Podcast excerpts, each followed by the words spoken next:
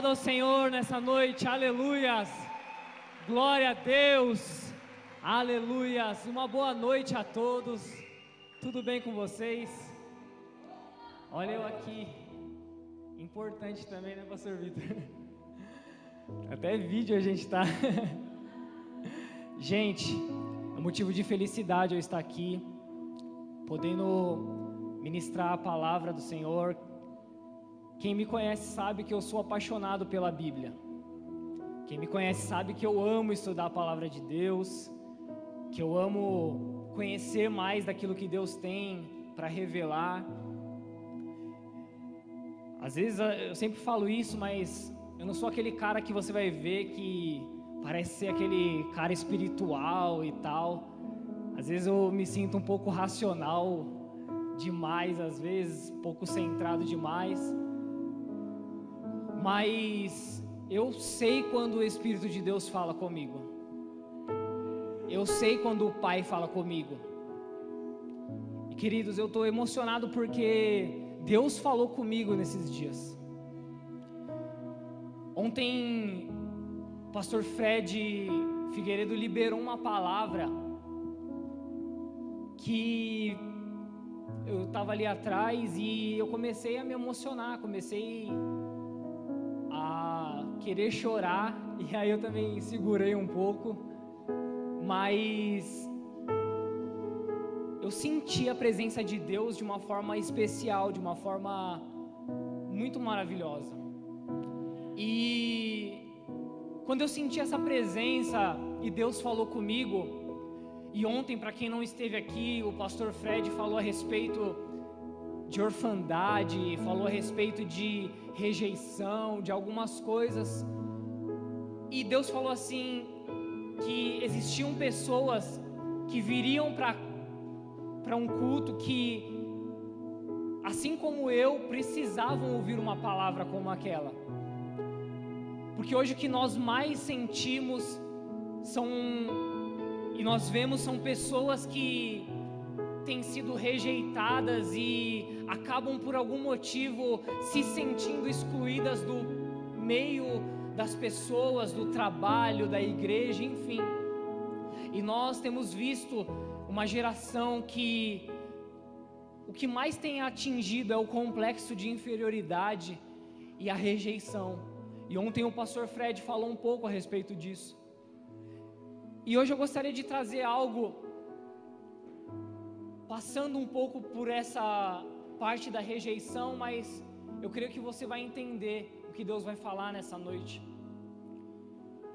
Gostaria que você abrisse a sua Bíblia em ou acompanhasse pelo telão, 2 Samuel, no capítulo de número 4. Nós vamos ler do versículo 4. 2 Samuel, capítulo de número 4 nós vamos ler o versículo 4. Se você puder acompanhar pelo telão, fique à vontade. Diz assim a palavra: E Jonatas, filho de Saul, tinha um filho aleijado de ambos os pés. E era da idade de cinco anos quando as novas de Saul e Jonatas vieram a, Gi, a Gizirel. E a sua ama ou a sua serva o tomou e fugiu. E sucedeu que, apressando-se ela a fugir, ele caiu e ficou coxo, e o seu nome era Mefibosete.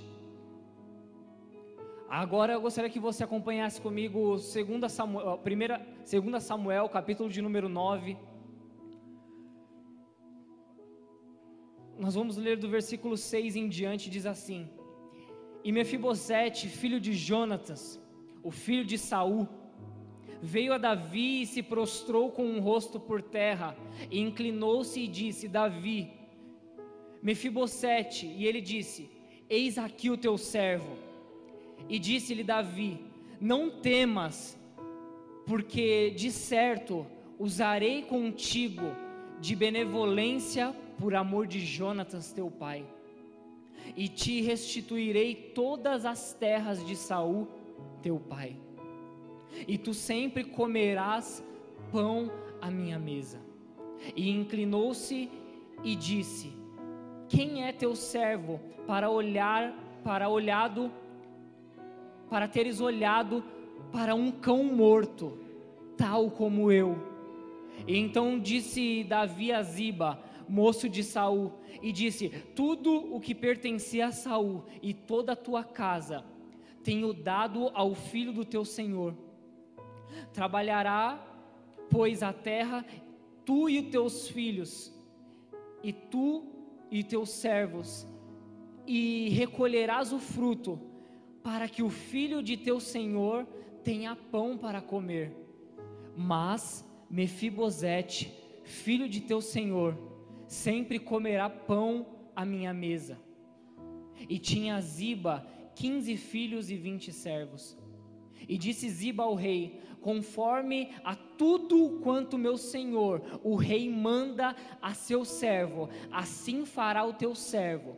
Quanto a Mefibosete, disse o rei: Comerá a minha mesa como um dos filhos do rei. Queridos, eu acredito que essa é uma palavra conhecida por muitos de nós. Quando a Bíblia, vai falar a respeito de Mefibosete, nós sabemos que Mefibosete ele é filho de Jonatas, que por sua vez é filho de Saul, ou seja, Mefibosete ele era neto de Saul. A Bíblia vai dizer que esse homem Saul era um homem que foi escolhido pelo povo para reinar sobre o povo de Israel. E por que que eu falo escolhido pelo povo? Porque a Bíblia vai dizer que Saul, ele foi escolhido por Deus para comandar um exército de Israel. Só que o povo queria um rei, o povo queria alguém que reinasse. E o povo pega e escolhe a Saul. Não era a vontade de Deus, mas foi uma permissão de Deus Saul ter reinado naquele momento. Mas a vontade de Deus era que Saul fosse um capitão do exército de Israel. E aí a Bíblia vai dizer que Saul ele pega, ele mesmo se unge como um rei, como um sacerdote. E a Bíblia vai dizer que o povo sofre no reinado de Saul. E algo interessante que eu sempre falo a respeito disso é que Saul, ele não poderia reinar sobre o povo de Israel. Por quê? Porque Saul, ele era um homem da tribo de Benjamim, e a Bíblia vai dizer que quando Jacó unge os seus filhos, quando Jacó profetiza sobre a vida dos seus filhos, e aí ele fala: "Benjamim, tu serás um lobo e devorarás". E não tem como um lobo, alguém que seja da tribo de Benjamim, um lobo cuidar das ovelhas do pasto de Israel. E o povo, ele era considerado como ovelha de Deus, uma ovelha, e Saul não poderia comandar. Por isso que quando Samuel chega na cidade, a Bíblia vai dizer que Samuel fala assim: "Ó, que barulho é esse que eu ouço no povo de Israel? Que belido é esse?" Ou seja, o povo de Israel estava chorando porque um homem que era considerado um lobo estava cuidando das ovelhas. E tudo começa com Saul. E a Bíblia vai dizer que Saul tem um filho chamado Jonathan. E aí vai dizer que esse filho, ele faz uma aliança, um pacto de aliança com Davi. E esse Jonathan, ele agora tem um filho chamado Mefibosete. Um filho que quando nasce, começa a ter alguns tipos de problemas e rejeições, e é sobre isso que eu quero falar nessa noite. Mefibosete, a Bíblia vai dizer que ele nasce. Só que como Saul perde, o governo e agora quem vai reinar vai ser Davi. A Bíblia diz que aqueles que eram da casa de Saul, ou seja, os que eram parentesco de Saul, ficam com medo de Davi matá-los. E a Bíblia vai dizer que uma serva pega esse menino com medo daquilo que Davi poderia fazer contra eles, e agora ela começa a correr, e quando ela começa a correr, ela deixa esse menino cair no chão, e a Bíblia vai dizer que esse menino ele era coxo, ele mancava das duas pernas, ele não tinha como andar. Agora uma pergunta que eu te faço: ele teve culpa de alguma coisa? Mefibosete teve culpa de tudo aquilo que o seu avô fez, tudo aquilo que o seu pai fez. Mefibosete ele teve culpa da serva ter deixado ele cair no chão. E aí, quando nós vamos ver na Bíblia, nós vamos ver que por conta de ele não ter comandar, de ser um aleijado que a Bíblia vai falar, ele é rejeitado por muitos. Ei, querido, ontem foi falado, mas eu gostaria de repetir isso. Às vezes nós nos sentimos rejeitados por alguma coisa que fizeram contra nós, por alguma palavra que liberaram contra nós, por alguma atitude que fizeram contra nós. E além de rejeitados, nós nos sentimos injustiçados. Por quê? Porque muitas das vezes nós não temos culpa daquilo que fizeram contra nós, e aquilo que fizeram contra nós nos tornou uma pessoa com alguns complexos de rejeição aquilo que nós muitas vezes não tínhamos consciência do que estava acontecendo, formou o nosso caráter e a nossa personalidade, e agora nós nos encontramos sentindo rejeitados, sentindo humilhados, nos sentindo de alguma forma prejudicados no meio da sociedade. Foi o que aconteceu com Mefibosete. Ele não teve culpa nenhuma, mas agora, por culpa de outras pessoas, por palavras, por situações que outras pessoas tiveram. Agora esse menino, ele é um menino rejeitado. E a Bíblia vai dizer que essa serva leva ele para uma cidade chamada Lodebar, que significa uma cidade do esquecimento, ou seja, só pessoas que eram consideradas esquecidas na sociedade iam para Lodebar por conta de um erro, por conta de um erro de atitude esse menino sofreu. E aí, quando nós falamos acerca de rejeição, nós falamos que muitas vezes nós não temos essa culpa, e também não lembramos que, apesar de Saul ter cometido um erro, esse menino Mefibosete, ele era da linhagem real. Por quê, queridos? As coisas, elas acontecem com quem mais nós, com quem menos nós esperamos. Às vezes você está falando assim: "Ah, mas não vai acontecer com fulano, não vai acontecer com ciclano, porque ele é de uma família estruturada, ou porque a família dele deu condições para ele, Ei, queridos. Esse menino ele era de uma família real.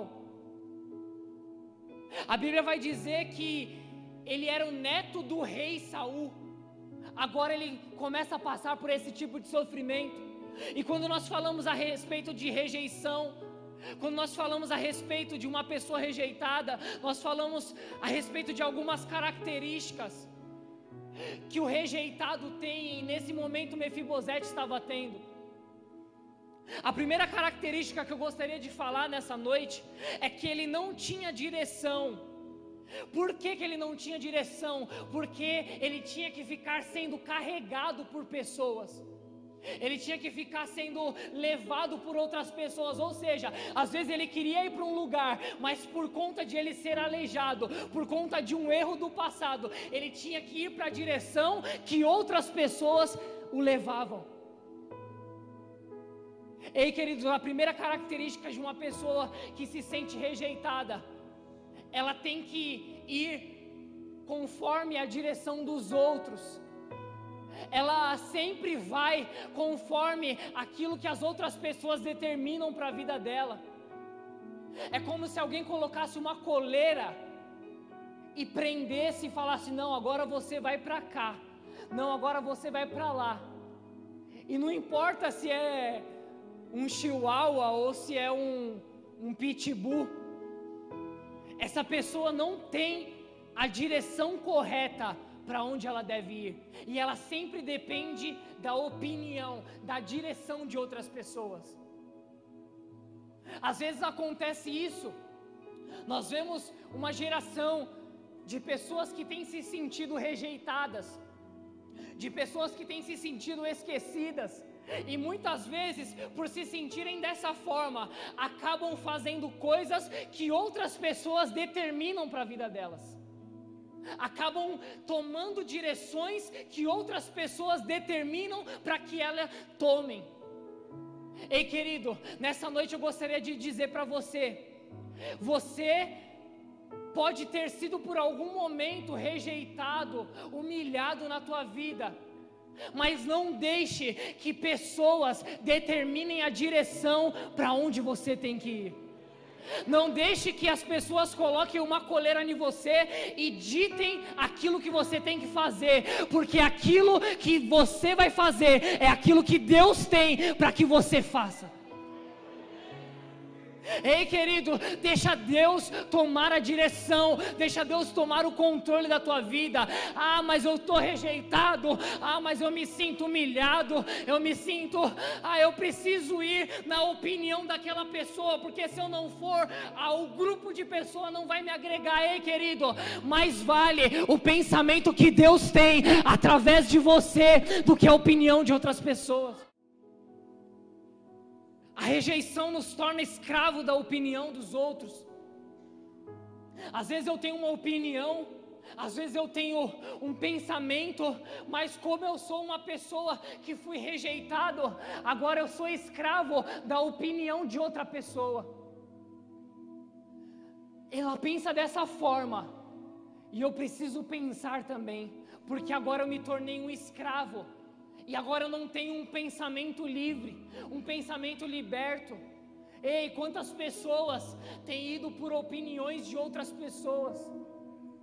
Quantas pessoas têm seguido conselhos de pessoas que não são de Deus, de pessoas que não entendem a respeito de paternidade, que não entendem a respeito de família? Ei, querido, eu quero liberar sobre a tua vida nessa noite. Aquilo que você vai viver vai ser da opinião de Deus sobre a tua vida. A opinião de que Deus tem, que os céus têm, vai ser liberada sobre a tua casa, sobre a tua família receba essa palavra, não opinião humana, mas uma opinião que vem do alto. Não mais aquilo que vão determinar para te aprisionar, mas aquilo que Deus tem para te libertar. Os pensamentos de Deus são maiores que o nosso. O trauma é a dor do passado e a ansiedade é a dor do futuro. Pessoas que são rejeitadas, pessoas que são humilhadas, elas têm muitas vezes traumas, porque o trauma ele é a dor do passado. Eu lembro e agora eu falo, não, agora eu tenho um trauma. E o trauma ele nos faz reagir de diversas formas assim como a ansiedade, que é a dor do futuro. Agora, eu tenho muitas vezes uma opinião, eu tenho muitas vezes uma, um sentimento, e eu preciso colocar isso para fora, mas o trauma muitas vezes me bloqueia. Muitas vezes nós vemos pessoas que são bloqueadas para falar aquilo que Deus mandou por conta de traumas do passado. Por conta de situações que passaram muitas vezes na igreja ou muitas vezes na escola, as pessoas riram dessa pessoa e agora ela ficou com um trauma, porque é uma dor do passado. E agora aquilo que Deus tem para liberar através dela fica bloqueado. Por quê? Porque ela sempre vai trazer à memória aquilo que aconteceu no passado ou muitas vezes se perdem com a ansiedade de chegar em lugares que Deus já tem reservado, porém ainda não é o tempo. Quantas pessoas nós vemos que são ansiosas, que querem chegar rápido nos lugares, que querem alcançar as suas metas, os seus objetivos, mas muitas vezes passam por cima de pessoas, passam por cima de situações e acabam chegando lá no local. Só que o local está sem Deus, porque Deus estaria lá no tempo certo. E aí elas chegaram. Eu cheguei no topo, eu cheguei, porque eu sou ansioso, eu cheguei. Mas onde está Deus? Foi o que aconteceu com Saul. A Bíblia vai dizer que ele foi consagrado, mas Deus não estava nele e com ele.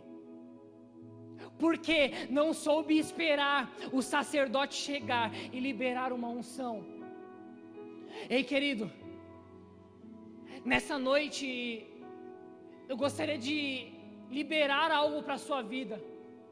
Que todo trauma do passado, se você puder levantar as suas mãos, todo trauma do passado, tudo aquilo que fizeram com você que de alguma forma marcou a sua memória, o seu coração, tudo aquilo que fizeram contra você que muitas vezes machucou o teu coração, toda a ansiedade de chegar em um lugar que Deus ainda não está, estão sendo repreendidas agora, pelo poder que existe no nome de Deus, pelo poder que existe na palavra de Deus. Todo trauma vai ser esquecido e toda ansiedade vai ser aniquilada, porque Deus tem o melhor para sua vida. Você que acredita nisso, aplauda ao Senhor bem forte.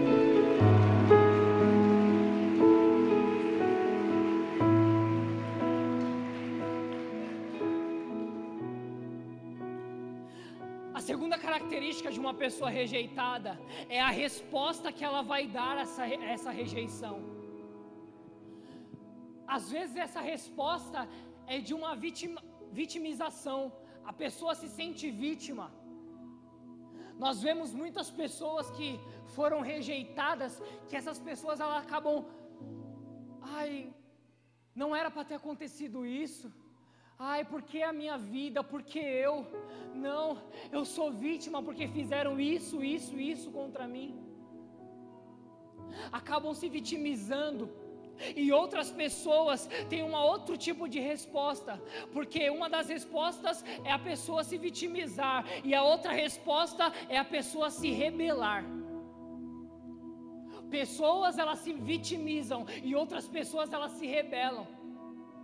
Agora porque eu fui rejeitado, eu quero eu quero sair acabando com a vida das outras pessoas, porque eu não aceito isso na minha vida, eu não aceito isso na minha história. Ei, querido, nem vitimismo, nem rebelião pertence a Deus. A Bíblia vai dizer, e eu falei a respeito disso, que Deus não nos deu espírito de covardia, ou seja, Deus não quer ver pessoas covardes, pessoas que se vitimizam. E a rebelião nós sabemos quem fez na Bíblia. A rebelião foi feita por Satanás, por Lúcifer. Então nem a rebelião, nem o vitimismo, ele pode vir como resposta muitas vezes da nossa humilhação, da nossa rejeição. Não pode, porque não pertence a Deus.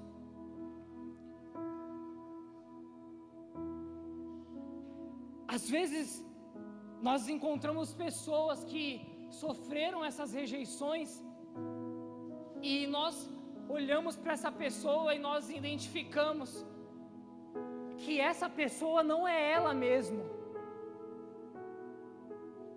Uma pessoa rejeitada não é ela mesma. Você não é você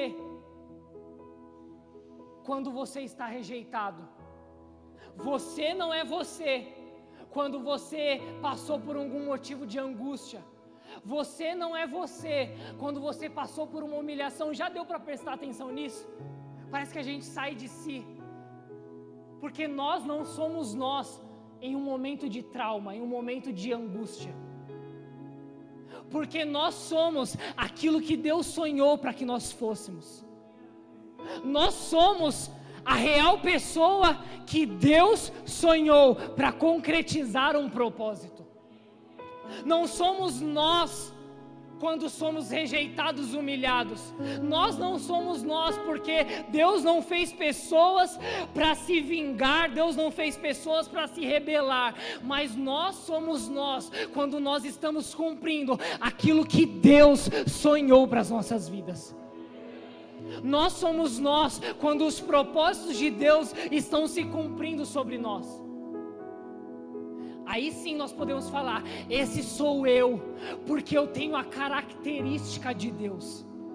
Eu tenho a personalidade de Deus, eu tenho Deus dentro de mim. Agora eu posso falar que sou eu, mas em momento de dificuldade, não. Esquece essa pessoa que você é no momento de angústia. Esquece o seu ser, porque você não é você em um momento de rejeição. Você não é você em um momento de humilhação. E coloque isso na sua cabeça, na sua mente, no seu coração. Você é o fruto daquilo que Deus projetou para ser uma pessoa vencedora, uma pessoa campeã, uma pessoa que vai reinar com Ele. E queridos, existem pessoas aqui desse tipo, pessoas que vão vencer com Deus. Pessoas que foram escolhidas antes mesmo do ventre da mãe Assim como Jeremias falou, eu fui escolhido antes mesmo do ventre da minha mãe. E a rejeição nos faz criar histórias a respeito de outras pessoas. Aí a gente começa, porque eu sou rejeitado, aquela pessoa não presta. Porque eu sou rejeitado, aquela pessoa, ah, ela não, não vai fazer parte da minha vida, do meu oicós, do meu círculo de relacionamento. Ah, porque eu sou rejeitado, a outra pessoa, ou a outra situação, ou a outra autoridade não presta. Ei, querido. A rejeição, ela começa a criar imagens, começa a criar um filme dentro da sua mente, e aí você vai, às vezes a pessoa fala uma palavra de bênção, você consegue transformar essa palavra de bênção em uma palavra de maldição, porque a sua mente antes já está gerando um filme ruim daquela pessoa. Quando nós somos rejeitados, nós vamos criando preconceitos, conceitos antecipados acerca de situações, acerca de coisas e acerca de pessoas. Você já conheceu uma pessoa que você achava que ela era uma pessoa arrogante, que ela era uma pessoa que que não servia para viver no seu círculo de relacionamento? E aí quando você começa a conhecer essa pessoa, você acaba entendendo que essa pessoa é uma pessoa importante para o propósito de Deus na sua vida. E aí você fala, por que, que eu achei isso? Porque a nossa mente vai criando imagens de filmes, de tudo aquilo que nós passamos como dor, de tudo aquilo que nós passamos como angústia, e, e às vezes as outras pessoas acabam sofrendo aquilo que nós sofremos ou estamos sofrendo. E aí nós machucamos uma outra pessoa que também vai criar um filme de que pessoas não prestam, que vai machucar uma outra pessoa, que vai criar um outro filme, e aí nós vamos poder evidenciar um ciclo de desgraça e pessoas se tornando pessoas rejeitadas. Mas o que eu quero falar, e eu prometo que eu não vou demorar muito, em poucos momentos, nós falamos de pessoas, nós falamos de situação, mas e quando isso reflete a Deus? Quando nós trazemos os nossos traumas, as rejeições, quando nós trazemos aquilo que nós vivemos no passado e nós colocamos isso contra Deus, Muitas pessoas, queridos, acabam tendo momentos de culpa e acabam culpando a Deus.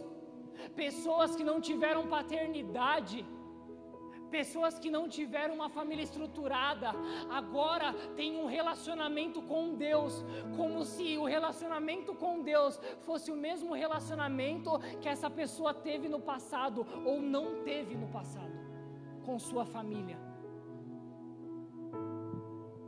E aí nós vemos um relacionamento de culpa, um relacionamento de medo. Foi o que aconteceu com Adão. Adão fala assim: Ó, eu tive medo por isso que eu me escondi.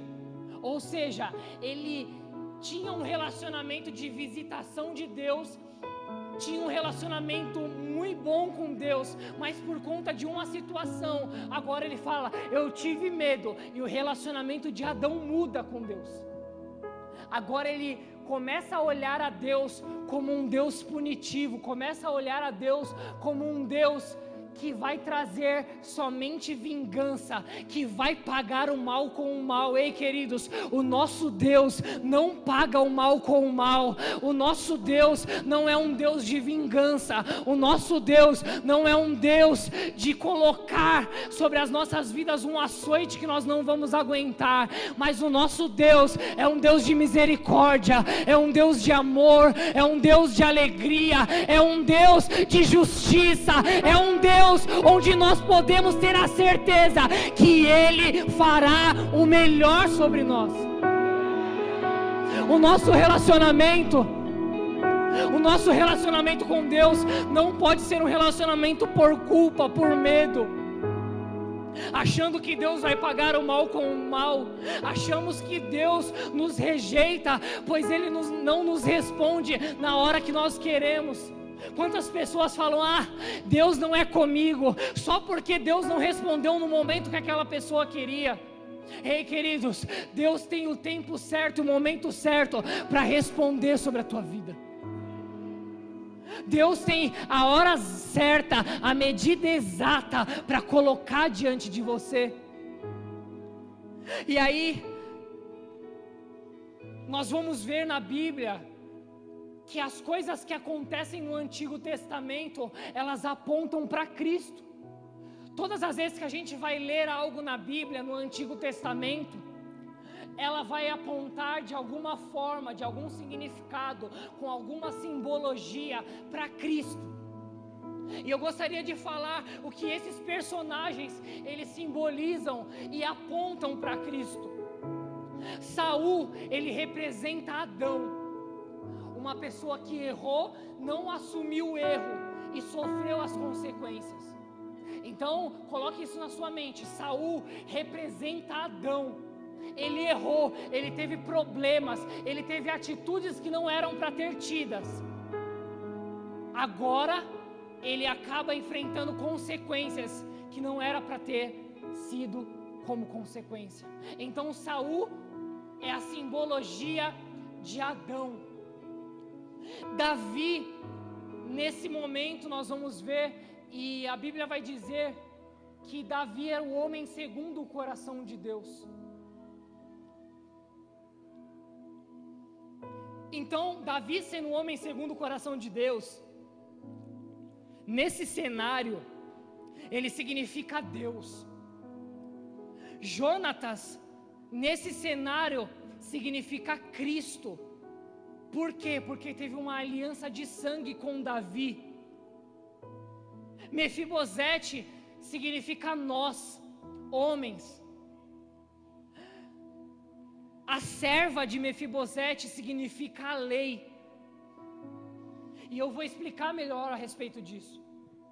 Davi, ele significa Deus. E por que que Davi significa Deus? Porque quando ele olha, ele fala assim, ó, existe alguém ainda na casa de Saul para que eu possa mostrar benevolência ou bondade para com essa pessoa? Ou seja, os homens achavam que Davi ia matar a família de Saul. E Davi faz totalmente o contrário, faz aquilo que Deus faz conosco.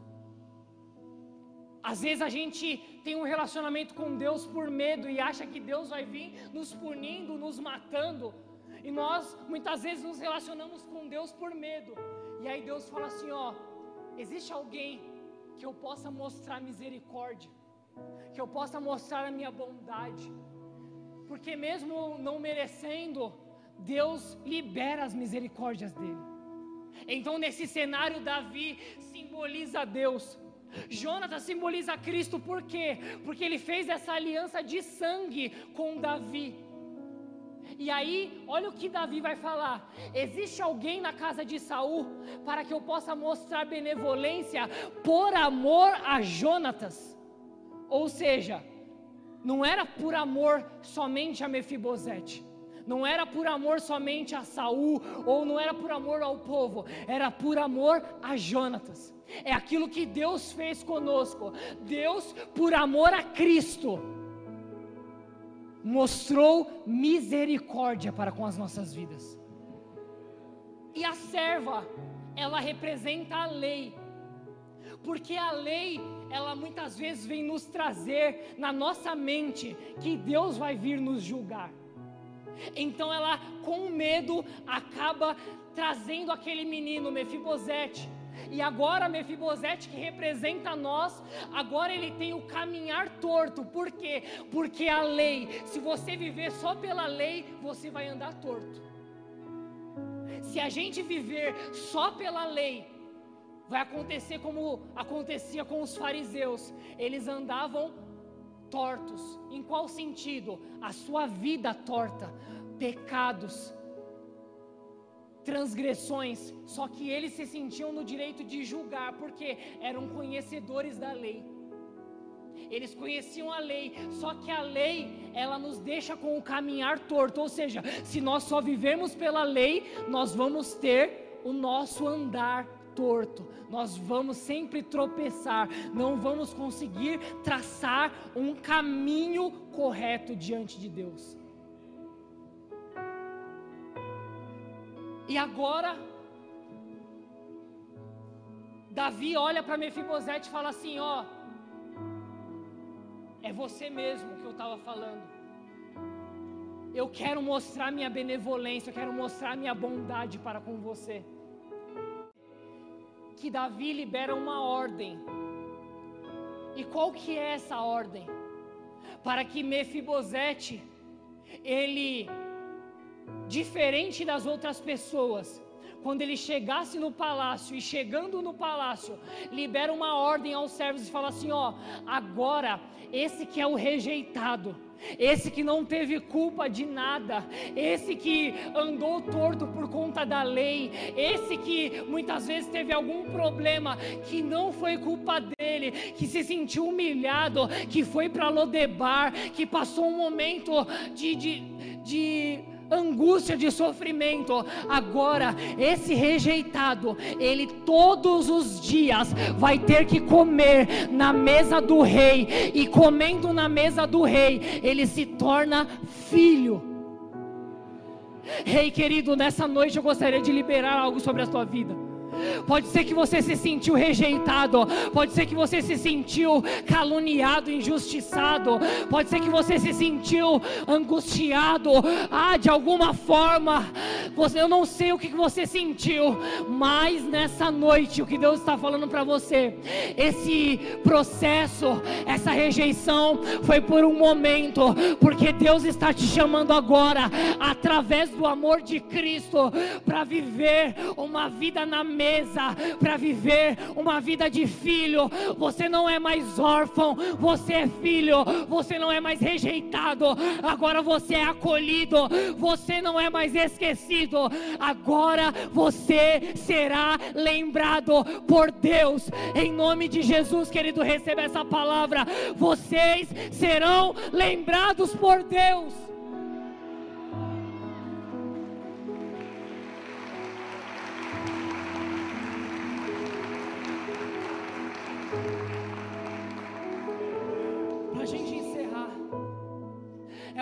De Deus que nos constrange, é o amor de Deus que vem de encontro às nossas vidas, ei querido.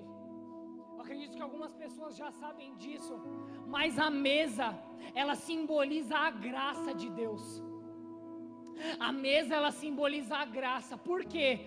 Porque a graça é o favor não que nós não merecemos, correto? Ou seja, Mefibosete ele não merecia a mesa a olhos humanos, mas ele recebeu porque a mesa ela representa a graça. E agora ele se assenta junto com todos aqueles homens do palácio, junto com o rei, agora ele sendo um filho. E quando nós nos assentamos na mesa, queridos, os nossos pés, eles ficam escondidos. Toda vez que a gente se assenta à mesa, a maioria das vezes vai ser daqui para cá que a gente vai conseguir ver as outras pessoas. Então agora os pés de Mefibosete estão escondidos, por quê? Porque a graça ela veio para cobrir o nosso pecado. A graça ela veio para cobrir todas as nossas transgressões. Então se alguém olhar para você e te acusar, falar você é um rejeitado, você não serve, você é isso, você é aquilo, lembre-se que existe uma mesa de graça e essa mesa todos somos iguais. Todos somos iguais, porque todos somos iguais, porque na mesa nós conseguimos ver o olho da outra pessoa, e quando nós olhamos no outro, no olho, nós temos a certeza de que nós temos uma igualdade, ou seja, a mesa veio trazer para Mefibosete a igualdade naquele momento. Agora Davi, o rei, o Deus nessa simbologia, agora Davi chama Mefibosete, chama nós para sentarmos à mesa e ele não olha mais os nossos pecados, porque o sangue do Cordeiro nos cobre de todo pecado. Ah, querido, a mesa, a graça, ela veio para nos cobrir, ela veio para nos limpar, ela veio para nos tornar em pé de igualdade com todos. A mesa ela veio para nos tornar iguais, para nos tornarmos filhos de Deus, não mais adotados, mas agora filhos de Deus. Não mais rejeitados, mas agora conhecidos, lembrados por Deus.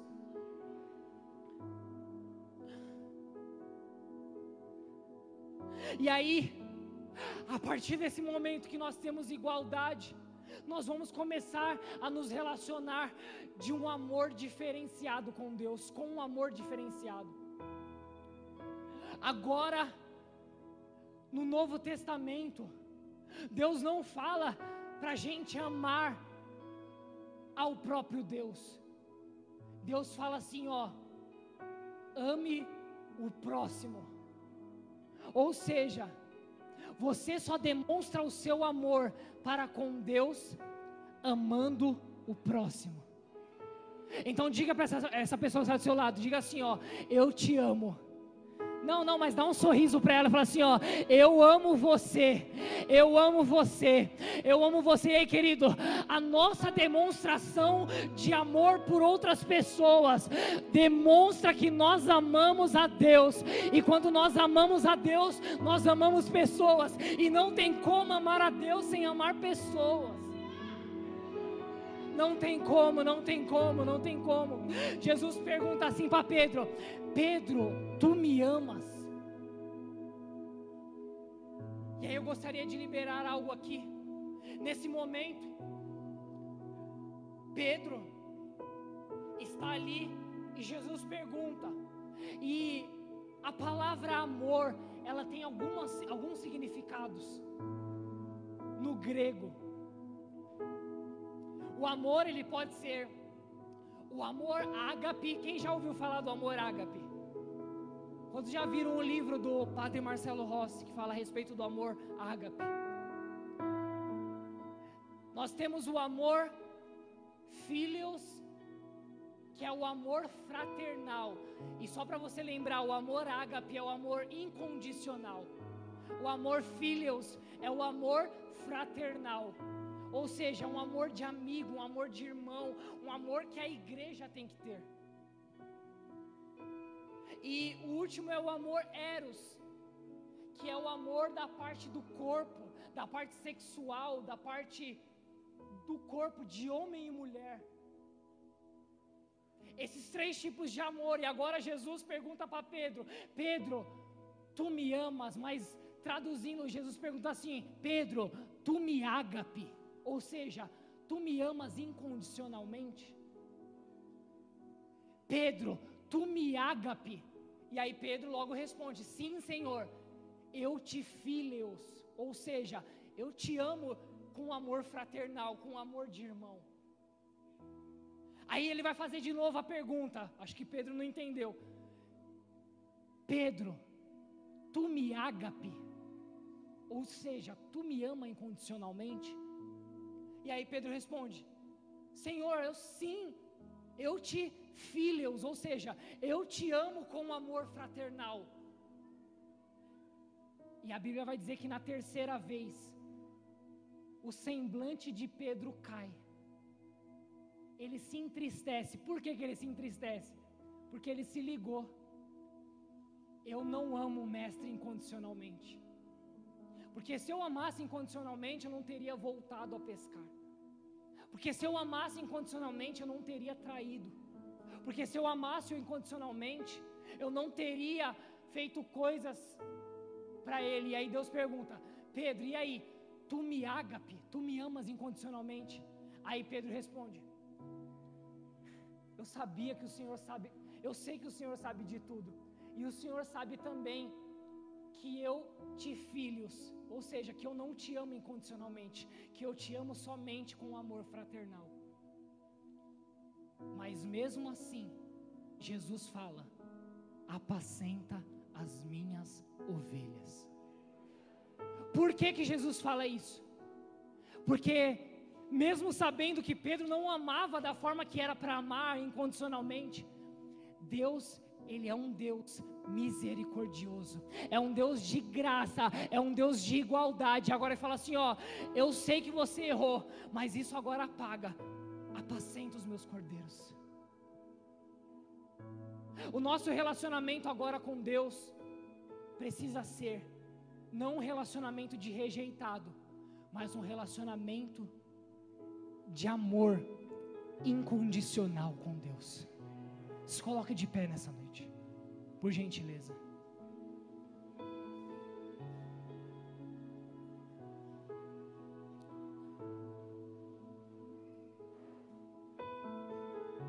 Eu gostaria que você pegasse aí na mão dessa pessoa que está do seu lado. Pode fechar os corredores aí.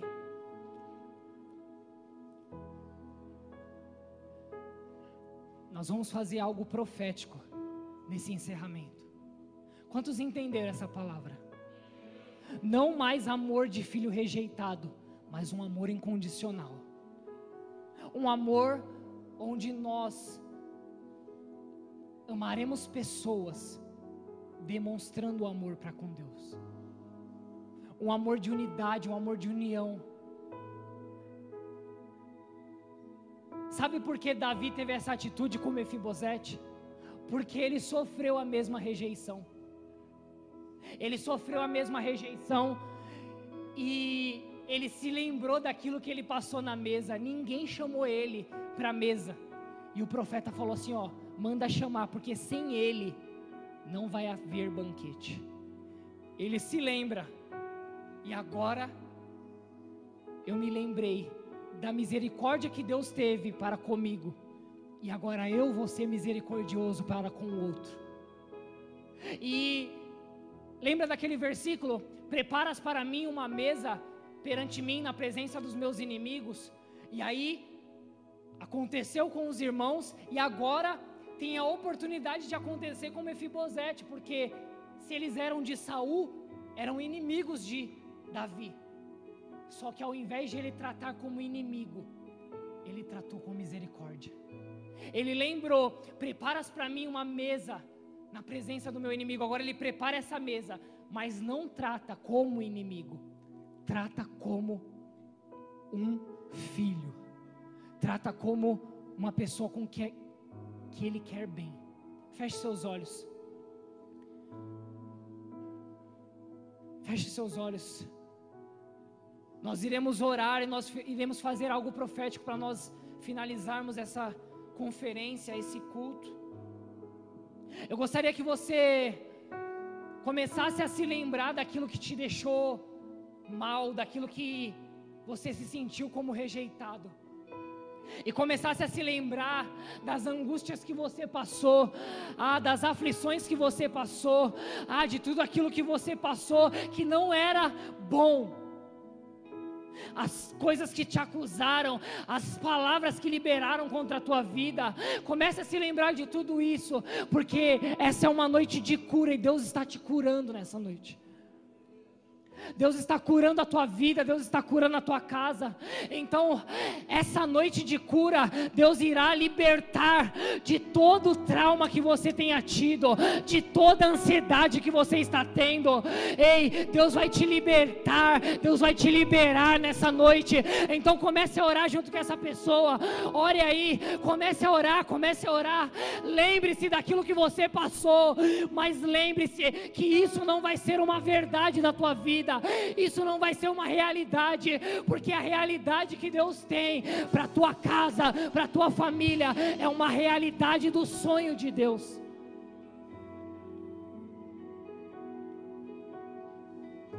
Lembre-se, ore, ore, ore aí. Nós já vamos finalizar. Continue orando, continue orando. Continue orando, falando com Deus. Continue falando aquilo que você necessita nessa noite. Ei, querido, continue falando aquilo que você precisa para Deus. Continue falando e liberando palavras, porque essas palavras vão mudar a história da tua vida.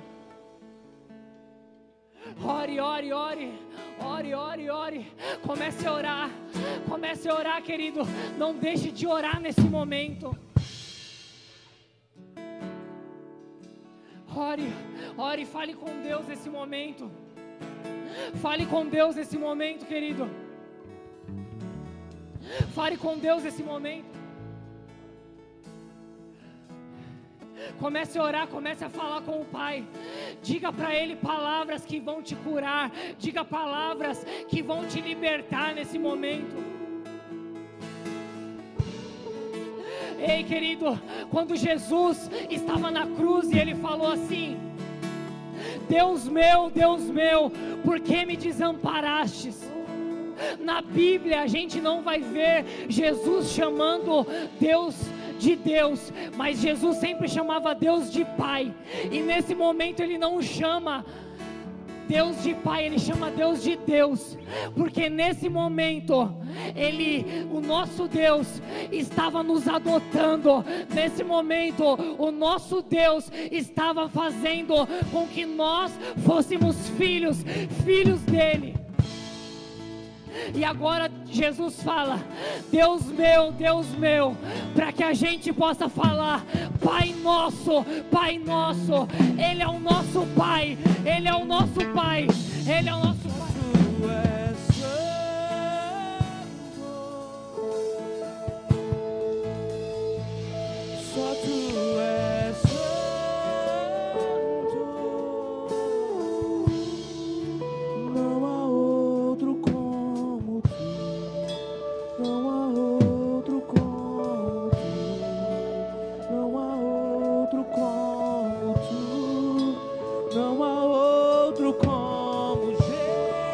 você pode declarar isso? Só tu és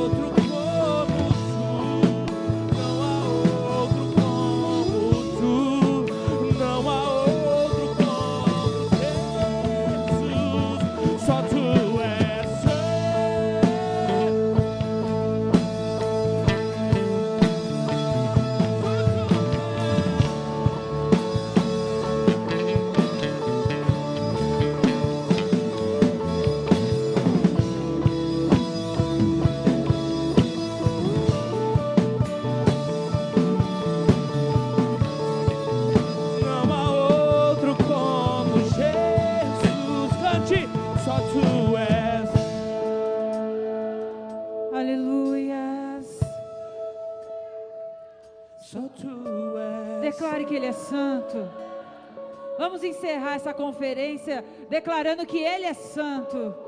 Aleluias. Não há outro. Aleluias. Obrigada, Jesus. Porque até aqui o Senhor nos ajudou. Obrigado, Jesus, porque até aqui o Senhor nos sustentou. Obrigado porque o Senhor é santo. Obrigado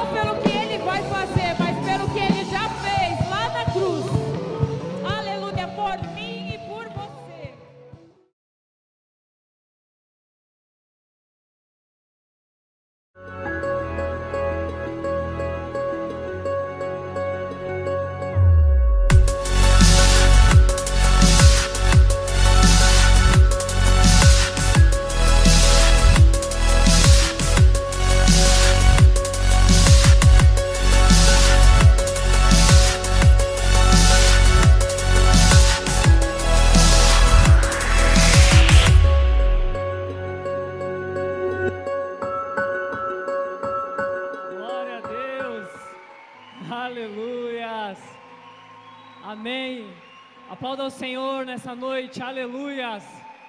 Glória a Deus. Aleluias. Uma boa noite a todos. Tudo bem com vocês? Olha eu aqui. Importante também, né, pastor Vitor? Até vídeo a gente tá.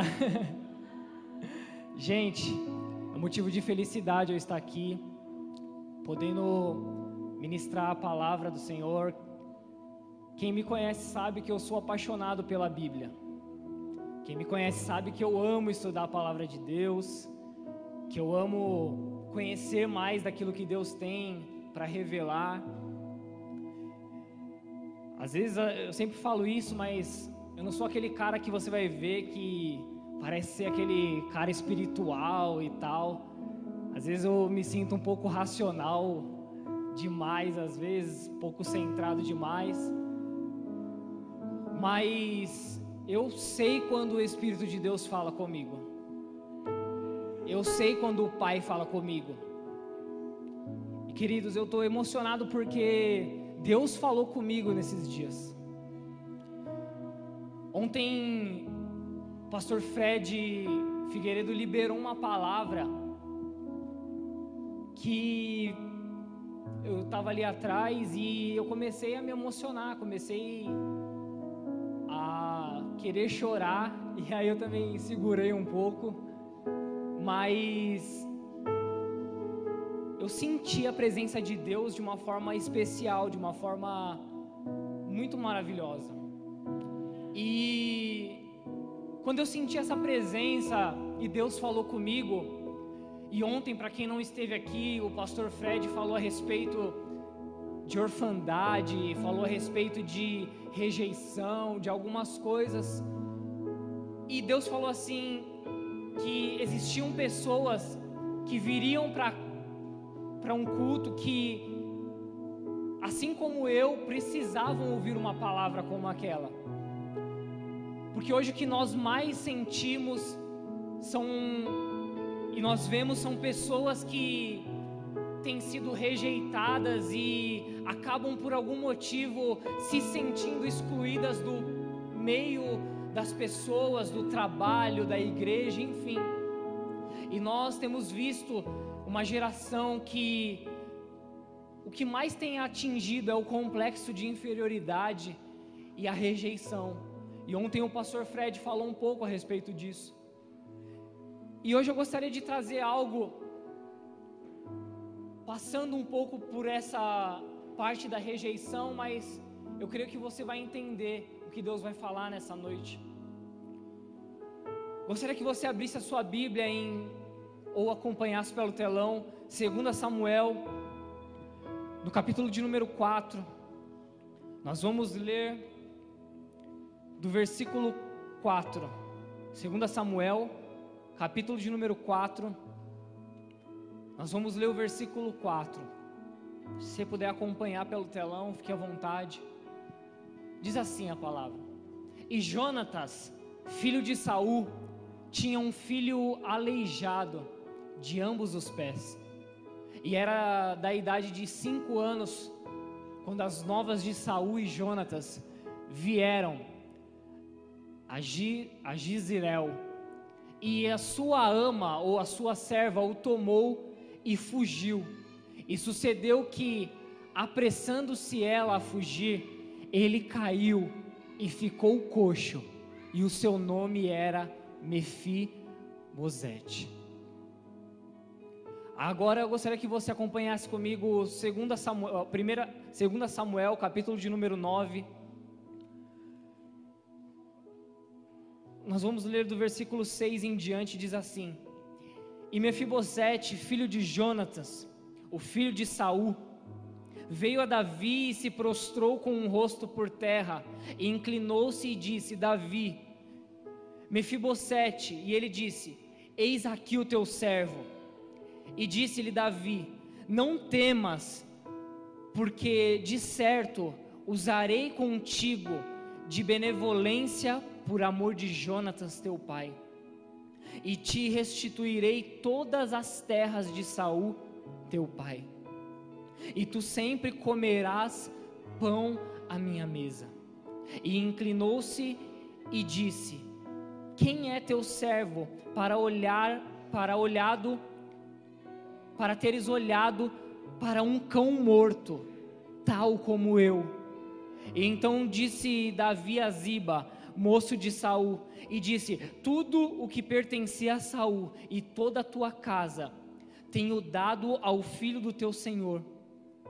Trabalhará, pois, a terra, tu e os teus filhos, e tu e teus servos, e recolherás o fruto para que o filho de teu senhor tenha pão para comer. Mas Mefibosete, filho de teu senhor, sempre comerá pão à minha mesa. E tinha Ziba quinze filhos e vinte servos. E disse Ziba ao rei: Conforme a tudo quanto meu senhor, o rei, manda a seu servo, assim fará o teu servo. Quanto a Mefibosete, disse o rei: comerá a minha mesa como um dos filhos do rei.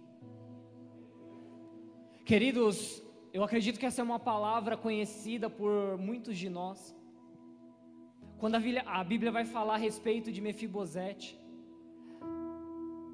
nós sabemos que Mefibosete ele é filho de Jonatas, que por sua vez é filho de Saul, ou seja, Mefibosete ele era neto de Saul. A Bíblia vai dizer que esse homem Saul era um homem que foi escolhido pelo povo para reinar sobre o povo de Israel. E por que que eu falo escolhido pelo povo?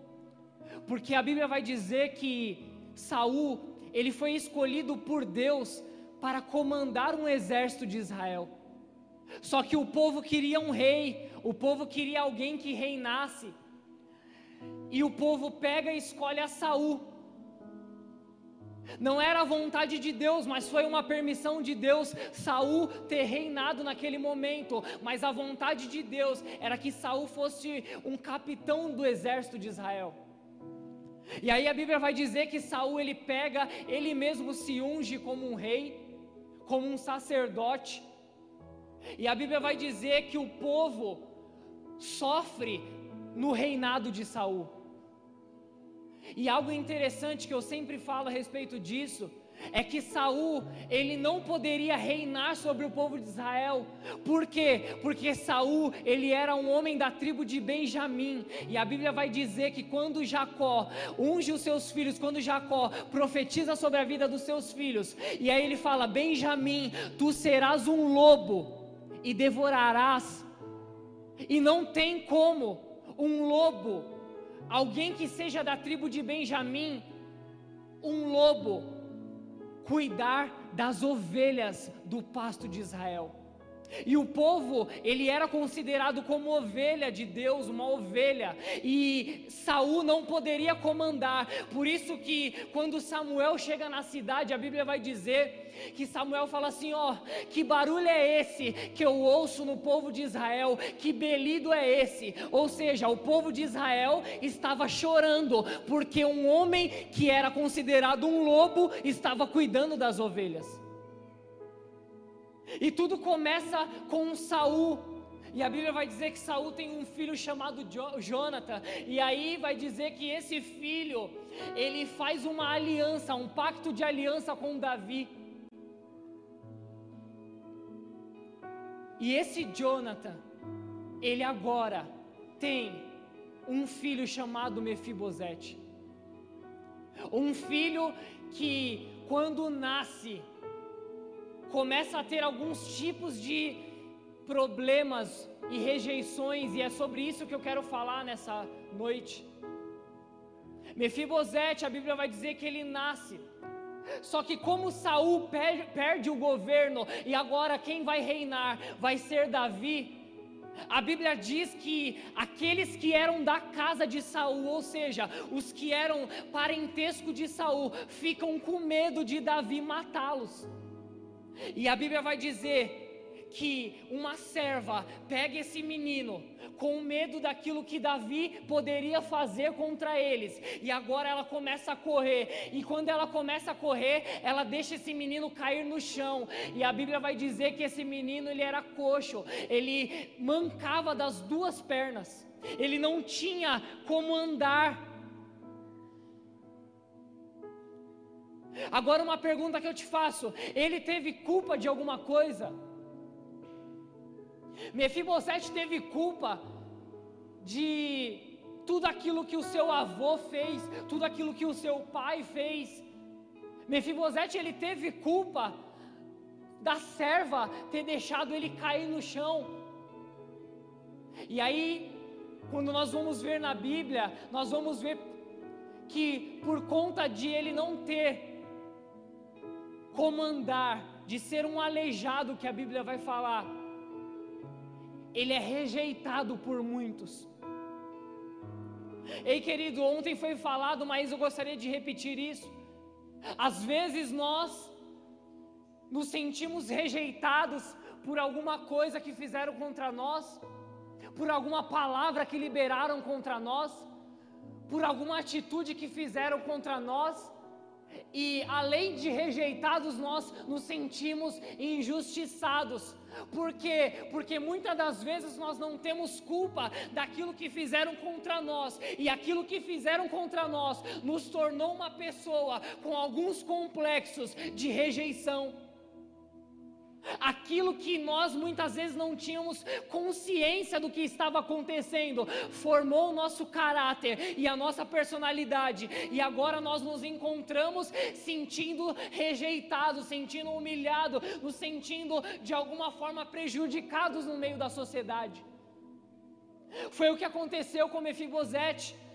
Ele não teve culpa nenhuma, mas agora, por culpa de outras pessoas, por palavras, por situações que outras pessoas tiveram. Agora esse menino, ele é um menino rejeitado.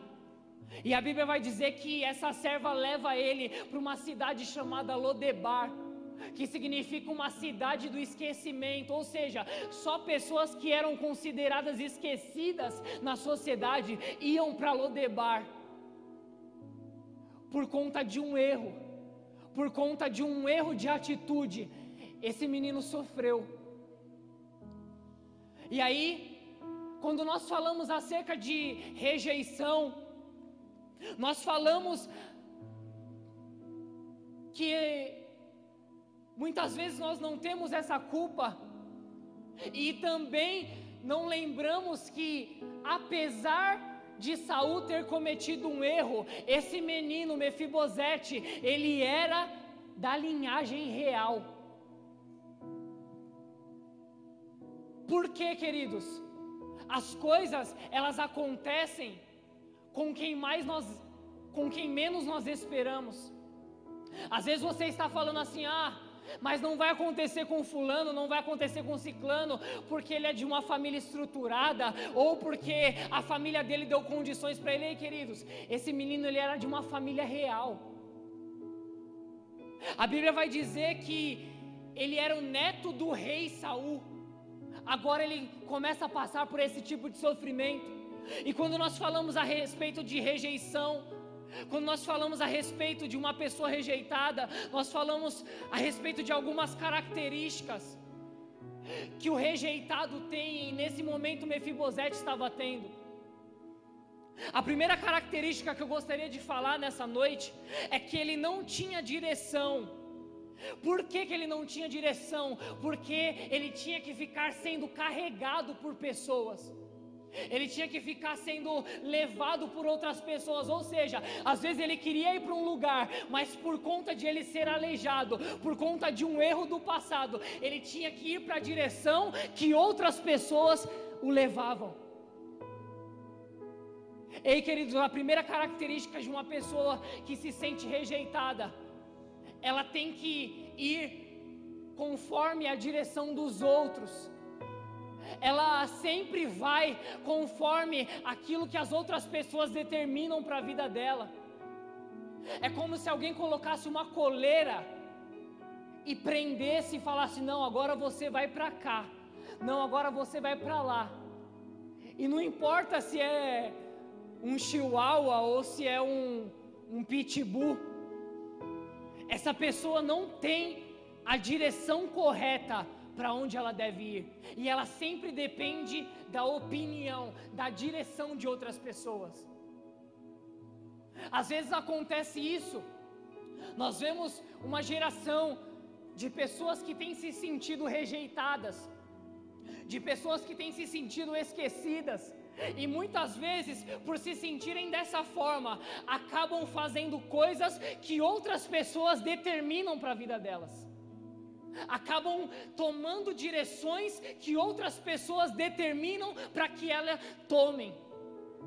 Ei, querido, nessa noite eu gostaria de dizer para você: você pode ter sido por algum momento rejeitado, humilhado na tua vida. Mas não deixe que pessoas determinem a direção para onde você tem que ir. Não deixe que as pessoas coloquem uma coleira em você e ditem aquilo que você tem que fazer, porque aquilo que você vai fazer é aquilo que Deus tem para que você faça. Ei, querido, deixa Deus tomar a direção, deixa Deus tomar o controle da tua vida. Ah, mas eu estou rejeitado. Ah, mas eu me sinto humilhado. Eu me sinto, ah, eu preciso ir na opinião daquela pessoa, porque se eu não for, ah, o grupo de pessoas não vai me agregar. Ei, querido, mais vale o pensamento que Deus tem através de você do que a opinião de outras pessoas. A rejeição nos torna escravo da opinião dos outros. Às vezes eu tenho uma opinião, às vezes eu tenho um pensamento, mas como eu sou uma pessoa que fui rejeitado, agora eu sou escravo da opinião de outra pessoa. Ela pensa dessa forma, e eu preciso pensar também, porque agora eu me tornei um escravo e agora eu não tenho um pensamento livre, um pensamento liberto. Ei, quantas pessoas têm ido por opiniões de outras pessoas? Quantas pessoas têm seguido conselhos de pessoas que não são de Deus, de pessoas que não entendem a respeito de paternidade, que não entendem a respeito de família. Ei, querido, eu quero liberar sobre a tua vida nessa noite. Aquilo que você vai viver vai ser da opinião de Deus sobre a tua vida. A opinião de que Deus tem, que os céus têm, vai ser liberada sobre a tua casa, sobre a tua família receba essa palavra, não opinião humana, mas uma opinião que vem do alto. Não mais aquilo que vão determinar para te aprisionar, mas aquilo que Deus tem para te libertar. Os pensamentos de Deus são maiores que o nosso. O trauma é a dor do passado e a ansiedade é a dor do futuro. Pessoas que são rejeitadas, pessoas que são humilhadas, elas têm muitas vezes traumas, porque o trauma ele é a dor do passado. Eu lembro e agora eu falo, não, agora eu tenho um trauma. E o trauma ele nos faz reagir de diversas formas assim como a ansiedade, que é a dor do futuro. Agora, eu tenho muitas vezes uma opinião, eu tenho muitas vezes uma, um sentimento, e eu preciso colocar isso para fora, mas o trauma muitas vezes me bloqueia. Muitas vezes nós vemos pessoas que são bloqueadas para falar aquilo que Deus mandou por conta de traumas do passado. Por conta de situações que passaram muitas vezes na igreja ou muitas vezes na escola, as pessoas riram dessa pessoa e agora ela ficou com um trauma, porque é uma dor do passado. E agora aquilo que Deus tem para liberar através dela fica bloqueado. Por quê? Porque ela sempre vai trazer à memória aquilo que aconteceu no passado ou muitas vezes se perdem com a ansiedade de chegar em lugares que Deus já tem reservado, porém ainda não é o tempo. Quantas pessoas nós vemos que são ansiosas, que querem chegar rápido nos lugares, que querem alcançar as suas metas, os seus objetivos, mas muitas vezes passam por cima de pessoas, passam por cima de situações e acabam chegando lá no local. Só que o local está sem Deus, porque Deus estaria lá no tempo certo. E aí elas chegaram. Eu cheguei no topo, eu cheguei, porque eu sou ansioso, eu cheguei. Mas onde está Deus? Foi o que aconteceu com Saul. A Bíblia vai dizer que ele foi consagrado, mas Deus não estava nele e com ele. Porque não soube esperar o sacerdote chegar e liberar uma unção. Ei, querido, nessa noite eu gostaria de liberar algo para a sua vida. Que todo trauma do passado, se você puder levantar as suas mãos, todo trauma do passado, tudo aquilo que fizeram com você que de alguma forma marcou a sua memória, o seu coração, tudo aquilo que fizeram contra você que muitas vezes machucou o teu coração, toda a ansiedade de chegar em um lugar que Deus ainda não está, estão sendo repreendidas agora, pelo poder que existe no nome de Deus, pelo poder que existe na palavra de Deus. Todo trauma vai ser esquecido e toda ansiedade vai ser aniquilada, porque Deus tem o melhor para sua vida. Você que acredita nisso, aplauda o Senhor bem forte.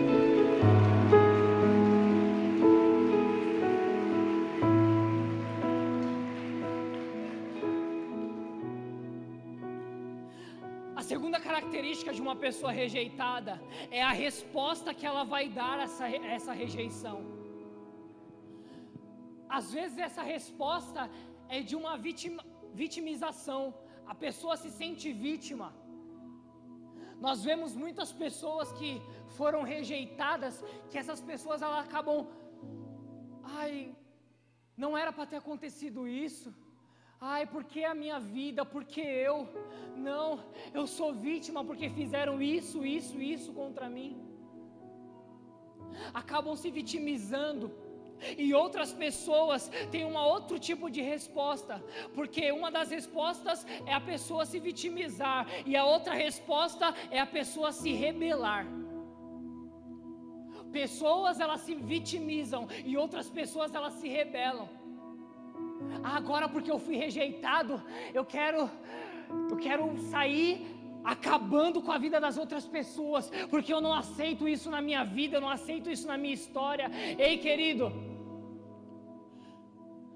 nem vitimismo, nem rebelião pertence a Deus.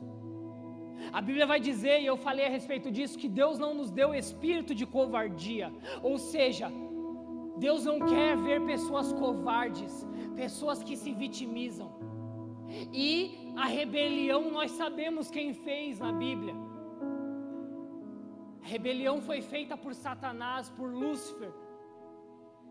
Então nem a rebelião, nem o vitimismo, ele pode vir como resposta muitas vezes da nossa humilhação, da nossa rejeição. Não pode, porque não pertence a Deus.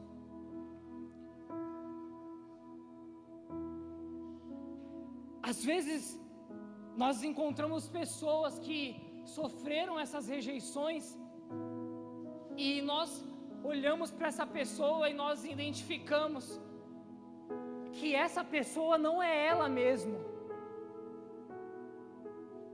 Uma pessoa rejeitada não é ela mesma. Você não é você quando você está rejeitado. Você não é você quando você passou por algum motivo de angústia.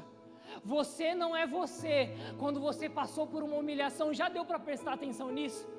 Parece que a gente sai de si. Porque nós não somos nós em um momento de trauma, em um momento de angústia. Porque nós somos aquilo que Deus sonhou para que nós fôssemos. Nós somos a real pessoa que Deus sonhou para concretizar um propósito. Não somos nós quando somos rejeitados, humilhados. Nós não somos nós, porque Deus não fez pessoas para se vingar, Deus não fez pessoas para se rebelar, mas nós somos nós quando nós estamos cumprindo aquilo que Deus sonhou para as nossas vidas. Nós somos nós quando os propósitos de Deus estão se cumprindo sobre nós. Aí sim nós podemos falar: esse sou eu, porque eu tenho a característica de Deus. Eu tenho a personalidade de Deus, eu tenho Deus dentro de mim. Agora eu posso falar que sou eu, mas em momento de dificuldade, não. Esquece essa pessoa que você é no momento de angústia. Esquece o seu ser, porque você não é você em um momento de rejeição. Você não é você em um momento de humilhação. E coloque isso na sua cabeça, na sua mente, no seu coração. Você é o fruto daquilo que Deus projetou para ser uma pessoa vencedora, uma pessoa campeã, uma pessoa que vai reinar com Ele. E queridos, existem pessoas aqui desse tipo, pessoas que vão vencer com Deus. Pessoas que foram escolhidas antes mesmo do ventre da mãe Assim como Jeremias falou, eu fui escolhido antes mesmo do ventre da minha mãe. E a rejeição nos faz criar histórias a respeito de outras pessoas. Aí a gente começa, porque eu sou rejeitado, aquela pessoa não presta. Porque eu sou rejeitado, aquela pessoa, ah, ela não, não vai fazer parte da minha vida, do meu oicós, do meu círculo de relacionamento. Ah, porque eu sou rejeitado, a outra pessoa, ou a outra situação, ou a outra autoridade não presta. Ei, querido. A rejeição, ela começa a criar imagens, começa a criar um filme dentro da sua mente. E aí você vai, às vezes a pessoa fala uma palavra de bênção, você consegue transformar essa palavra de bênção em uma palavra de maldição, porque a sua mente antes já está gerando um filme ruim daquela pessoa. Quando nós somos rejeitados, nós vamos criando preconceitos, conceitos antecipados acerca de situações, acerca de coisas e acerca de pessoas. Você já conheceu uma pessoa que você achava que ela era uma pessoa arrogante, que ela era uma pessoa que que não servia para viver no seu círculo de relacionamento? E aí quando você começa a conhecer essa pessoa, você acaba entendendo que essa pessoa é uma pessoa importante para o propósito de Deus na sua vida. E aí você fala, por que, que eu achei isso? Porque a nossa mente vai criando imagens de filmes, de tudo aquilo que nós passamos como dor, de tudo aquilo que nós passamos como angústia, e, e às vezes as outras pessoas acabam sofrendo aquilo que nós sofremos ou estamos sofrendo. E aí nós machucamos uma outra pessoa que também vai criar um filme de que pessoas não prestam, que vai machucar uma outra pessoa, que vai criar um outro filme, e aí nós vamos poder evidenciar um ciclo de desgraça e pessoas se tornando pessoas rejeitadas. Mas o que eu quero falar, e eu prometo que eu não vou demorar muito, em poucos momentos, nós falamos de pessoas, nós falamos de situação, mas e quando isso reflete a Deus? Quando nós trazemos os nossos traumas, as rejeições, quando nós trazemos aquilo que nós vivemos no passado e nós colocamos isso contra Deus. Muitas pessoas, queridos, acabam tendo momentos de culpa e acabam culpando a Deus. Pessoas que não tiveram paternidade, pessoas que não tiveram uma família estruturada, agora têm um relacionamento com Deus, como se o relacionamento com Deus fosse o mesmo relacionamento que essa pessoa teve no passado ou não teve no passado com sua família. E aí nós vemos um relacionamento de culpa, um relacionamento de medo. Foi o que aconteceu com Adão. Adão fala assim: ó, eu tive medo, por isso que eu me escondi. Ou seja, ele tinha um relacionamento de visitação de Deus, tinha um relacionamento muito bom com Deus, mas por conta de uma situação, agora ele fala: Eu tive medo, e o relacionamento de Adão muda com Deus. Agora ele começa a olhar a Deus como um Deus punitivo, começa a olhar a Deus como um Deus que vai trazer somente vingança, que vai pagar o mal com o mal. Ei, queridos, o nosso Deus não paga o mal com o mal. O nosso Deus não é um Deus de vingança. O nosso Deus não é um Deus de colocar sobre as nossas vidas um açoite que nós não vamos aguentar. Mas o nosso Deus é um Deus de misericórdia, é um Deus de amor, é um Deus de alegria, é um Deus de justiça, é um Deus Deus, onde nós podemos ter a certeza que Ele fará o melhor sobre nós.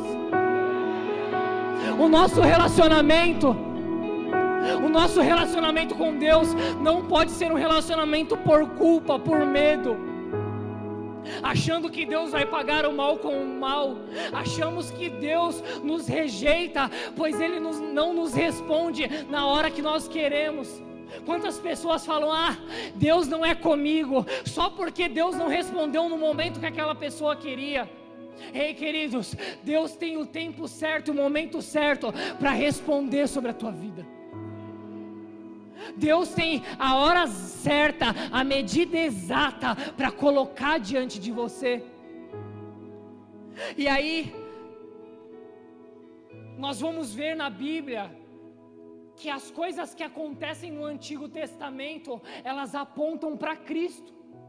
Todas as vezes que a gente vai ler algo na Bíblia, no Antigo Testamento, ela vai apontar de alguma forma, de algum significado, com alguma simbologia para Cristo. E eu gostaria de falar o que esses personagens eles simbolizam e apontam para Cristo. Saul, ele representa Adão, uma pessoa que errou, não assumiu o erro e sofreu as consequências. Então, coloque isso na sua mente. Saul representa Adão. Ele errou, ele teve problemas, ele teve atitudes que não eram para ter tidas.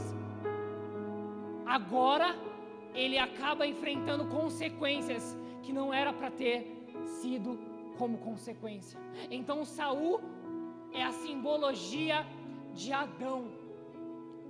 Davi, nesse momento, nós vamos ver, e a Bíblia vai dizer que Davi era o homem segundo o coração de Deus. Então, Davi sendo um homem segundo o coração de Deus, nesse cenário, ele significa Deus. Jonatas, nesse cenário, significa Cristo. Por quê? Porque teve uma aliança de sangue com Davi. Mefibosete significa nós, homens. A serva de Mefibosete significa a lei. E eu vou explicar melhor a respeito disso. Davi, ele significa Deus. E por que que Davi significa Deus? Porque quando ele olha, ele fala assim, ó, existe alguém ainda na casa de Saul para que eu possa mostrar benevolência ou bondade para com essa pessoa? Ou seja, os homens achavam que Davi ia matar a família de Saul. E Davi faz totalmente o contrário, faz aquilo que Deus faz conosco. Às vezes a gente tem um relacionamento com Deus por medo e acha que Deus vai vir nos punindo, nos matando. E nós muitas vezes nos relacionamos com Deus por medo. E aí Deus fala assim: ó, existe alguém que eu possa mostrar misericórdia, que eu possa mostrar a minha bondade, porque mesmo não merecendo, Deus libera as misericórdias dele. Então, nesse cenário, Davi simboliza Deus. Jonatas simboliza Cristo, por quê? Porque ele fez essa aliança de sangue com Davi. E aí, olha o que Davi vai falar: existe alguém na casa de Saul para que eu possa mostrar benevolência por amor a Jonatas. Ou seja, não era por amor somente a Mefibosete, não era por amor somente a Saul, ou não era por amor ao povo, era por amor a Jonatas. É aquilo que Deus fez conosco. Deus, por amor a Cristo, mostrou misericórdia para com as nossas vidas. E a serva, ela representa a lei. Porque a lei, ela muitas vezes vem nos trazer na nossa mente que Deus vai vir nos julgar. Então ela, com medo, acaba trazendo aquele menino Mefibosete. E agora Mefibosete que representa nós, agora ele tem o caminhar torto. Por quê? Porque a lei, se você viver só pela lei, você vai andar torto. Se a gente viver só pela lei, vai acontecer como acontecia com os fariseus. Eles andavam tortos. Em qual sentido? A sua vida torta, pecados, transgressões, só que eles se sentiam no direito de julgar, porque eram conhecedores da lei. Eles conheciam a lei, só que a lei, ela nos deixa com o caminhar torto, ou seja, se nós só vivemos pela lei, nós vamos ter o nosso andar torto, nós vamos sempre tropeçar, não vamos conseguir traçar um caminho correto diante de Deus. E agora, Davi olha para Mefibosete e fala assim: Ó, é você mesmo que eu estava falando. eu quero mostrar minha benevolência, eu quero mostrar minha bondade para com você. Que Davi libera uma ordem. E qual que é essa ordem? Para que Mefibosete, ele, diferente das outras pessoas, quando ele chegasse no palácio e chegando no palácio, libera uma ordem aos servos e fala assim: ó, agora esse que é o rejeitado, esse que não teve culpa de nada, esse que andou torto por conta da lei, esse que muitas vezes teve algum problema que não foi culpa dele, que se sentiu humilhado, que foi para Lodebar, que passou um momento de, de, de angústia de sofrimento. Agora, esse rejeitado, ele todos os dias vai ter que comer na mesa do rei, e comendo na mesa do rei, ele se torna filho. Rei querido, nessa noite eu gostaria de liberar algo sobre a sua vida. Pode ser que você se sentiu rejeitado, pode ser que você se sentiu caluniado, injustiçado, pode ser que você se sentiu angustiado, ah, de alguma forma. Você, eu não sei o que você sentiu, mas nessa noite o que Deus está falando para você, esse processo, essa rejeição foi por um momento, porque Deus está te chamando agora, através do amor de Cristo, para viver uma vida na mesa mesa para viver uma vida de filho. Você não é mais órfão, você é filho. Você não é mais rejeitado, agora você é acolhido. Você não é mais esquecido, agora você será lembrado por Deus. Em nome de Jesus, querido, receba essa palavra. Vocês serão lembrados por Deus.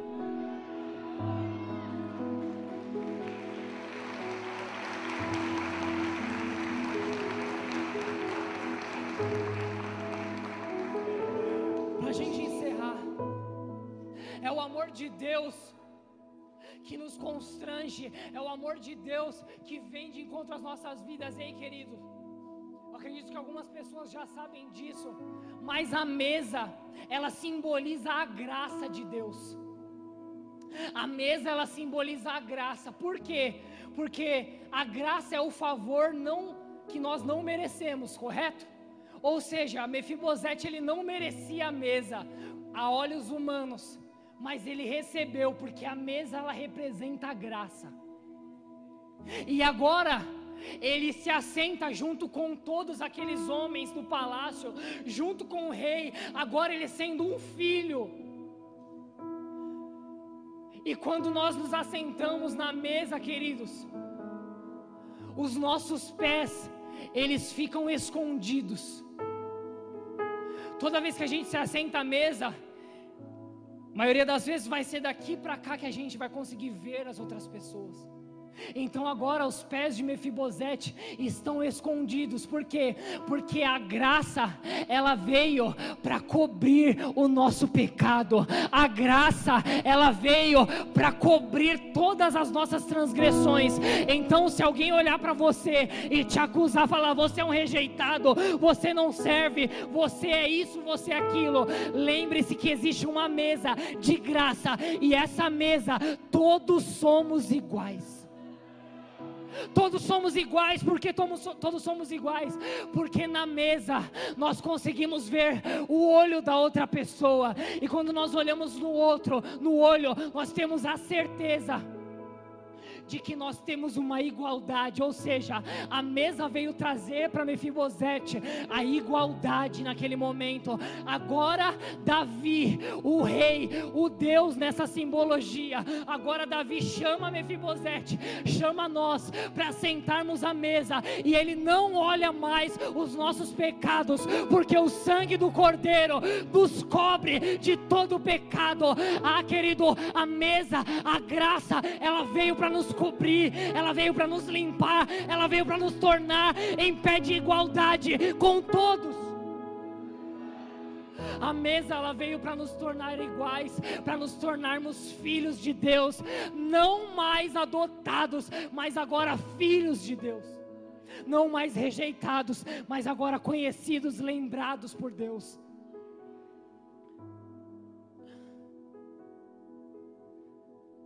E aí, a partir desse momento que nós temos igualdade, nós vamos começar a nos relacionar de um amor diferenciado com Deus, com um amor diferenciado. Agora, no Novo Testamento, Deus não fala para a gente amar ao próprio Deus. Deus fala assim, ó, ame o próximo. Ou seja, você só demonstra o seu amor para com Deus amando o próximo. Então diga para essa, essa pessoa que está do seu lado, diga assim, ó, eu te amo. Não, não, mas dá um sorriso para ela e fala assim, ó, eu amo você. Eu amo você. Eu amo você, e aí, querido. A nossa demonstração de amor por outras pessoas demonstra que nós amamos a Deus. E quando nós amamos a Deus, nós amamos pessoas. E não tem como amar a Deus sem amar pessoas. Não tem como, não tem como, não tem como. Jesus pergunta assim para Pedro: Pedro, tu me amas? E aí eu gostaria de liberar algo aqui. Nesse momento, Pedro está ali e Jesus pergunta. E a palavra amor, ela tem algumas, alguns significados no grego. O amor, ele pode ser o amor ágape. Quem já ouviu falar do amor ágape?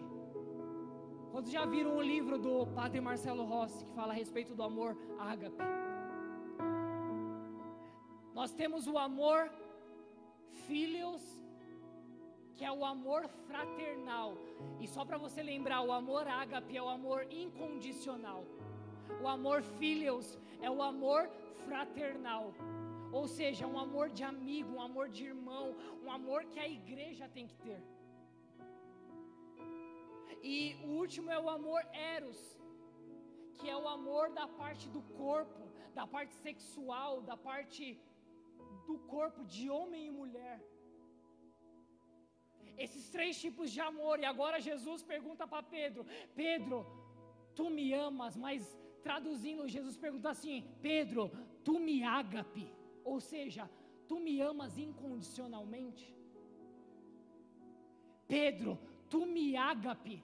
E aí Pedro logo responde: Sim, Senhor, eu te filhos. Ou seja, eu te amo com amor fraternal, com amor de irmão. Aí ele vai fazer de novo a pergunta. Acho que Pedro não entendeu. Pedro, tu me ágape. Ou seja, tu me ama incondicionalmente? E aí Pedro responde: Senhor, eu sim, eu te filhos, ou seja, eu te amo com amor fraternal. E a Bíblia vai dizer que na terceira vez, o semblante de Pedro cai. Ele se entristece. Por que, que ele se entristece? Porque ele se ligou. Eu não amo o mestre incondicionalmente. Porque se eu amasse incondicionalmente, eu não teria voltado a pescar. Porque se eu amasse incondicionalmente, eu não teria traído. Porque se eu amasse incondicionalmente, eu não teria feito coisas para ele. E aí Deus pergunta: Pedro, e aí? Tu me? Tu me amas incondicionalmente? Aí Pedro responde: Eu sabia que o Senhor sabe, eu sei que o Senhor sabe de tudo. E o Senhor sabe também que eu te filhos, ou seja, que eu não te amo incondicionalmente, que eu te amo somente com amor fraternal. Mas mesmo assim, Jesus fala: apacenta as minhas ovelhas. Por que que Jesus fala isso? Porque mesmo sabendo que Pedro não amava da forma que era para amar incondicionalmente, Deus ele é um Deus misericordioso, é um Deus de graça, é um Deus de igualdade. Agora ele fala assim: ó, eu sei que você errou, mas isso agora apaga. Apacenta os meus cordeiros. O nosso relacionamento agora com Deus precisa ser não um relacionamento de rejeitado, mas um relacionamento de amor incondicional com Deus. Se coloque de pé nessa noite, por gentileza.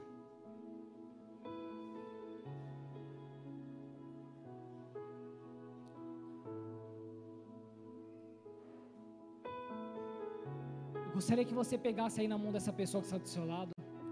Pode fechar os corredores aí.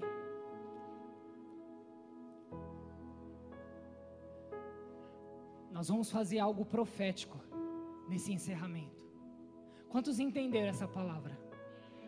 Não mais amor de filho rejeitado, mas um amor incondicional.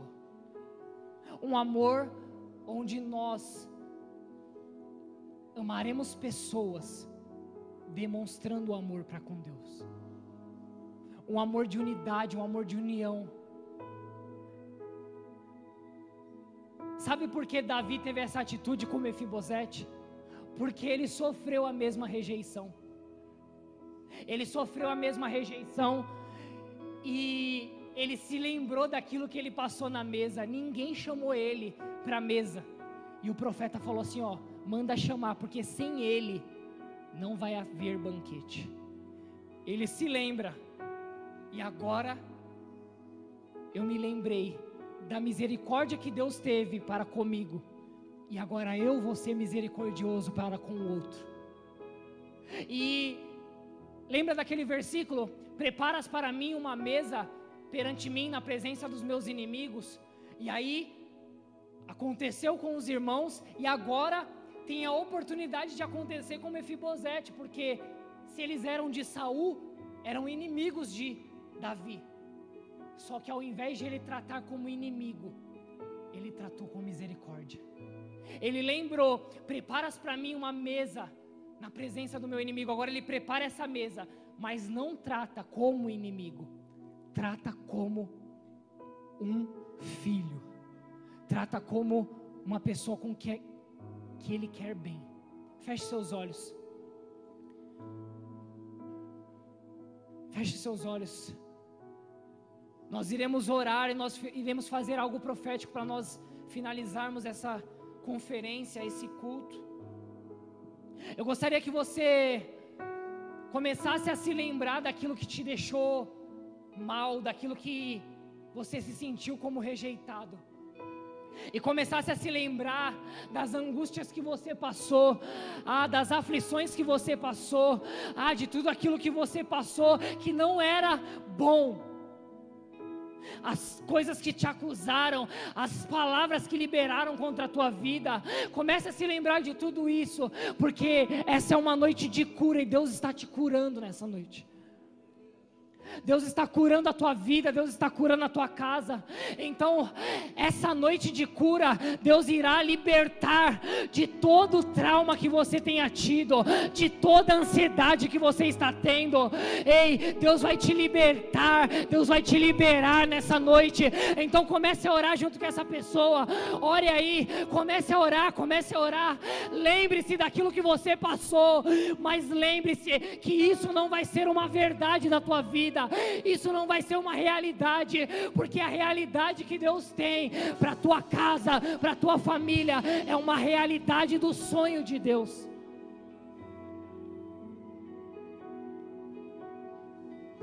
Lembre-se, ore, ore, ore aí. Nós já vamos finalizar. Continue orando, continue orando. Continue orando, falando com Deus. Continue falando aquilo que você necessita nessa noite. Ei, querido, continue falando aquilo que você precisa para Deus. Continue falando e liberando palavras, porque essas palavras vão mudar a história da tua vida. Ore, ore, ore, ore, ore, ore. Comece a orar, comece a orar, querido. Não deixe de orar nesse momento. Ore, ore, fale com Deus nesse momento. Fale com Deus nesse momento, querido. Fale com Deus nesse momento. Comece a orar, comece a falar com o Pai. Diga para Ele palavras que vão te curar. Diga palavras que vão te libertar nesse momento. Ei, querido, quando Jesus estava na cruz e ele falou assim: Deus meu, Deus meu, por que me desamparastes? Na Bíblia a gente não vai ver Jesus chamando Deus de Deus, mas Jesus sempre chamava Deus de Pai, e nesse momento ele não chama Deus de Pai, Ele chama Deus de Deus, porque nesse momento, Ele, o nosso Deus, estava nos adotando, nesse momento, o nosso Deus estava fazendo com que nós fôssemos filhos, filhos dEle. E agora Jesus fala: Deus meu, Deus meu, para que a gente possa falar: Pai nosso, Pai nosso, Ele é o nosso Pai, Ele é o nosso Pai, Ele é o nosso Pai.